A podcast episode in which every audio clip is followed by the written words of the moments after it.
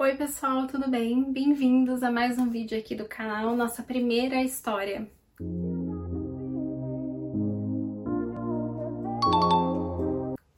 Hoje eu vou contar a história de uma pessoa que me mandou e o que acontece? Eu tô com o meu computador aqui, então eu vou ler a história, então eu vou ter que ficar olhando mais para baixo, tá? Então não reparem nisso. Lembrando que se você gosta desse tipo de vídeo, já deixa o seu like, né? Se inscreve aqui no canal, compartilha com as pessoas que você acha que também podem gostar desse tipo de vídeo ou com aquelas pessoas que você acha que estão precisando ouvir histórias desse tipo, tá? E se você quiser contar a sua história, eu espero por você aqui no meu e-mail ou lá no meu Instagram, a gente pode também conversar. Vou deixar tudo aqui no box de informações, tá bom? Então vamos lá, a história de hoje. O ano era 2012. Com 24 anos, recém-separada de um casamento que durou um ano e um relacionamento de cinco com o único namorado que eu tinha tido até então. Tão jovem, com tantos sonhos, algumas desilusões na mochila também. Com o emocional fragilizado, ferida com o fim de um casamento tão sonhado. Aliás, é como é, muitos relacionamentos começam, né? Muitos relacionamentos abusivos, eles começam exatamente quando a gente tá muito fragilizada, né? A gente tá muito sensível e aí o abusador se aproveita disso. Continuando. Um dia recebo uma mensagem de uma amiga do trabalho. Na mensagem, Tati me dizia que um amigo dela do trabalho tinha me visto, me achou bonita e queria meu número. Na hora, não vi problemas de conhecer uma pessoa nova. Afinal, amizades nunca são demais, né? Então, eu e Matheus começamos a conversar por mensagem o dia todo e todos os dias. Foi muito bom tínhamos pensamentos parecidos em algumas coisas e totalmente opostos em outras. Fisicamente não achava Mateus um deus grego, mas eu gostava de conversar com ele. É, marcamos de nos encontrar, saímos e ficamos juntos. Foi ótimo. A conexão foi instantânea. Eu estava ferrada, mas não sabia ainda. Depois da primeira vez que saímos, continuamos nos vendo regularmente éramos namorados.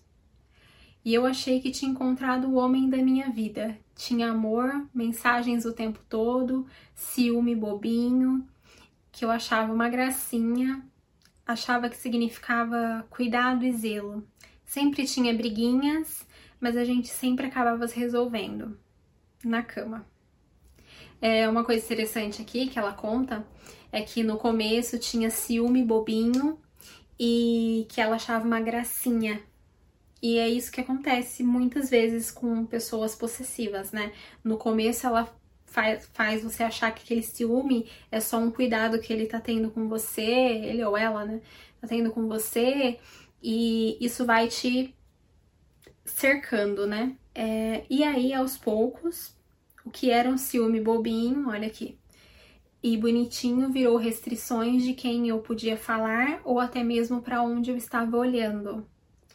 Meus almoços, que antes eram com os amigos do trabalho, agora era somente com ele.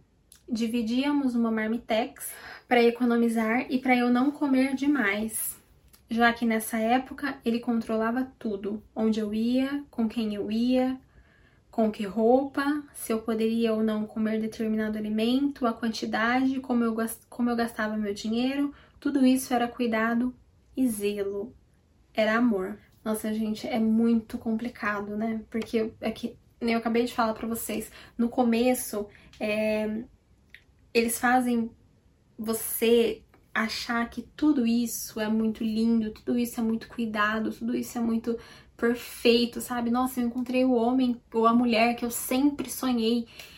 E aí daqui a pouco você tá presa ou preso, né, num, de um jeito que você não consegue, né? Você não tem vida mais, você vive só a vida daquela pessoa. Quando aconteceu o primeiro término, ele chamou nossa amiga em comum para desabafar. A Tati me contou tudo. Na verdade, eu ouvi tudo através de uma ligação que ela fez para mim, escondido. A decisão de ouvir tudo o que ele falou foi péssima, me machucou muito. Dentre tudo ele me comparava com a ex dele, e claro, ela era melhor que eu em tudo. Então, isso daí é uma coisa típica de quem é abusador também. Ficar te comparando com a ex. Por quê? Porque ele sabe que isso vai te machucar. É, ela era melhor que eu em tudo. No, na maneira de falar, no tom de voz, na maneira de agir. Ela era uma moça de família. Eu já tinha sido até casada, até nossos corpos ele comparou. Me lembrando disso, me sinto enjoada. Nesse dia também, ele pediu para nossa amiga arrumar uma outra amiga dele, uma outra amiga dela do trabalho. Então ele pediu para essa amiga deles é, conversar, chavecar uma outra menina do trabalho também, para você ver como que eles são, que eles não se importam com a pessoa. Ele queria ficar com uma outra menina que também trabalhava no mesmo ambiente que eles. Então assim, isso é amor, gente. Isso é amor?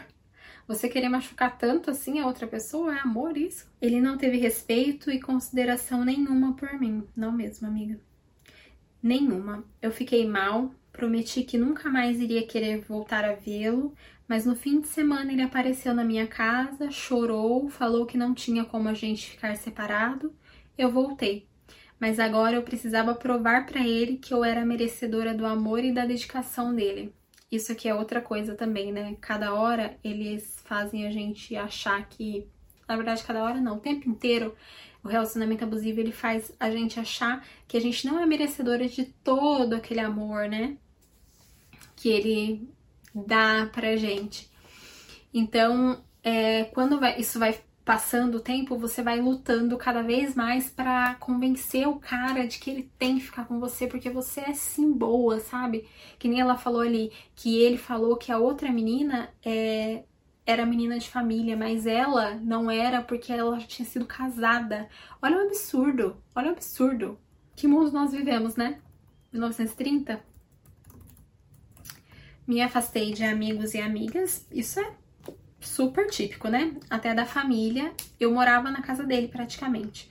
Minha vida era a vida dele, nós éramos uma única pessoa. Eu era a parte errada e ele a parte certa.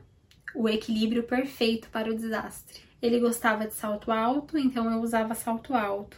Um dia ele me disse que eu me vestia como uma senhora, então investi em roupas ousadas. Acho que ele gostava de ver os outros olhando mas assim que ele visse algo que ele achasse que eu estava olhando para outra pessoa, acabava com o clima. Então aqui o que, que ela tá falando? Ela tá falando que ele pegou e falou para ela, olha, você se veste como uma senhora, né? Então ela naquela ânsia de querer agradar, ela comprou roupas mais sensuais. Só que quando eles saíam e elas estavam, ela estava com essa roupa, ele gostava que os outros homens olhassem, mas se ele pensasse que ela estava retribuindo, né, esses olhares, aí acabou, né? Aí ela deveria ser tudo menos santa. É, meu cabelo eu não podia cortar, porque ele gostava de cabelos compridos. Tanto que um dia, depois de tanto eu dizer que precisava tirar as pontas, ele foi comigo e falou para a cabeleireira que ela podia cortar, que ela não poderia cortar mais de um dedo. E ficou em cima da mulher ficou lá supervisionando o trabalho da, da cabeleireira. Ele estando comigo não era de andar de mãos dadas, não demonstrava carinho e um dia, quando cobrei, ele me disse que isso era o papel da mulher. Mesmo do meu lado, olhava todas as mulheres que passavam por nós. Quando eu reclamava, ele dizia que é coisa de homem e é inevitável. Para mim sempre foi falta de respeito, mas eu briguei tanto por isso que um dia desisti. Eu me fechei, tinha vergonha de contar as coisas para os outros, é, porque todos falavam a mesma coisa. Você não merece isso, sai desse cara. Mas eu permanecia. Ele deve ter terminado comigo umas 20 vezes em um ano e pouco de relação. E todas as vezes eu voltei, sempre com uma exigência a mais para ser cumprida por mim. Era impossível. Eu já não me reconhecia, estava sempre pisando em ovos, esperando o próximo término, a próxima briga, a próxima vez que eu teria que implorar para ele me perdoar. Eu nem sabia mais os motivos pelos quais eu pedia perdão. Tão típico, né, gente? Meu celular dormia do lado dele. Porque ele achava que eu poderia mandar mensagem para alguém, para algum macho durante a madrugada. Assim como se eu demorasse um pouco para responder, eu estava com outro. Ele dizia me amar, falou que até casaria comigo. Mas qual seria a graça de casar comigo, uma vez que eu já teria sido casada? Não seria nada de novidade para mim. Na verdade, ele nunca quis casar comigo, e nem com ninguém. Na verdade, ele só queria me ver argumentando os motivos pelos quais ele deveria querer casar comigo. Ele dizia que algumas pessoas como eu não nasceram para casar, porque eu não era submissa, porque eu brigava por tudo, que eu era muito inteligente e esperta. Nessa altura, isso foi uma ofensa, até as minhas qualidades viraram defeitos. Eu desejei não ser assim, eu desejei ser a mulher que ele queria, mas isso era impossível. Aqui a, a mulher ser inteligente virou defeito. Em uma das nossas brigas, ele me disse que eu não o amava, porque eu nunca chorava. Ele não sabia. Eu chorava e muito. Quantas vezes ele me fez embora chorando e dirigindo feito uma louca por aí, sem sequer se preocupar se poderia acontecer alguma coisa comigo. Eu me sentia sufocada num beco sem saída. Eu só desejava que minha vida tivesse um fim. Foi o fundo do poço. E um dia ele cansou de brincar comigo. Ele viu a senha do meu e-mail enquanto eu digitava, entrou no meu e-mail, leu as minhas conversas com uma amiga que sabia de tudo o que eu passava, amiga que ele tentou afastar de mim também ele leu minhas conversas, ficou sabendo que em uma das vezes que ele me largou, eu fiquei com um menino. Quando eu cheguei do trabalho, ele estava me esperando, só não me chamou de santa. Eu chorei, implorei, fiz de tudo para ele entender que eu não tinha traído.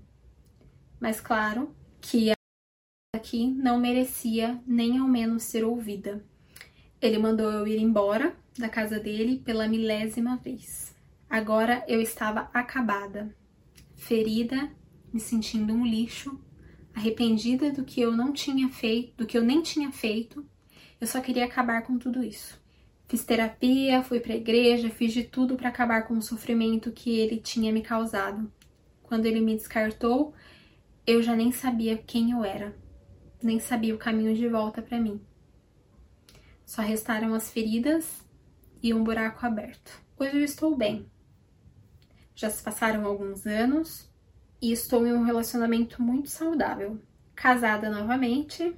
Tá vendo, amigas? Ela conseguiu casar com uma outra pessoa. Porque isso não tem nada a ver, né? E completa. Completa porque eu estou cheia de mim mesma. Um beijo e obrigada por contar a minha história. Amiga, que bom que você saiu dessa. Nossa, é tipo.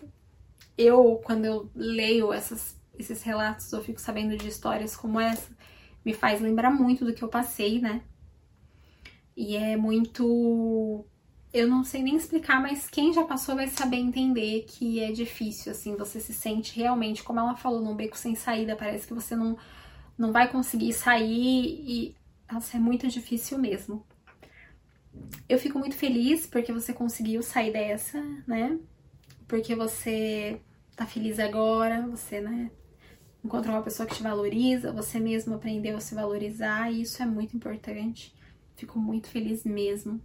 Então, pessoal, essa foi a história de hoje. Comenta aqui embaixo o que você achou dessa história. Tô esperando o seu relato também. Me manda um e-mail ou me chama lá no Instagram, tá? Um beijo.